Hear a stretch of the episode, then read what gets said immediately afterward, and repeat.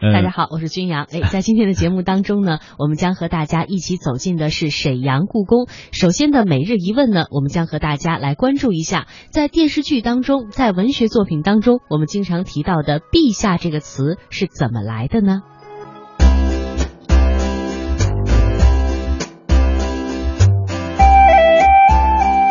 沧海桑田，岁月留痕。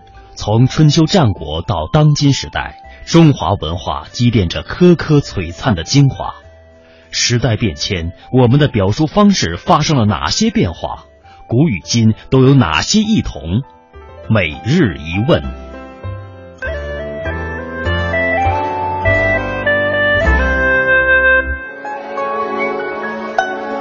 人们呢，在文艺作品当中，经常会看到臣民把皇帝称为陛下的情况。为什么要把皇帝称为陛下呢？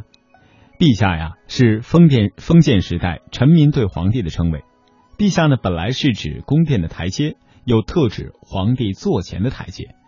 皇帝临朝的时候，壁的两侧要有近臣执兵刃站列，以防不测和显示威风。群臣常常不能直接对皇帝说话。而要由站在陛下的侍卫者转达，以示皇权的崇高。陛下这一称呼最早见于司马迁的《史记》，而在《史记》当中也有这样的记录：今陛下兴义兵，诛残贼，平定天下，海内为郡县，法令由一统。自上古以来，未尝有武帝所不及。那人们呢，也用“陛下”这个词，后来对皇帝直接称呼。表示自己虽然是在对皇帝说话，但在礼仪上不敢忘记自己本来无此资格。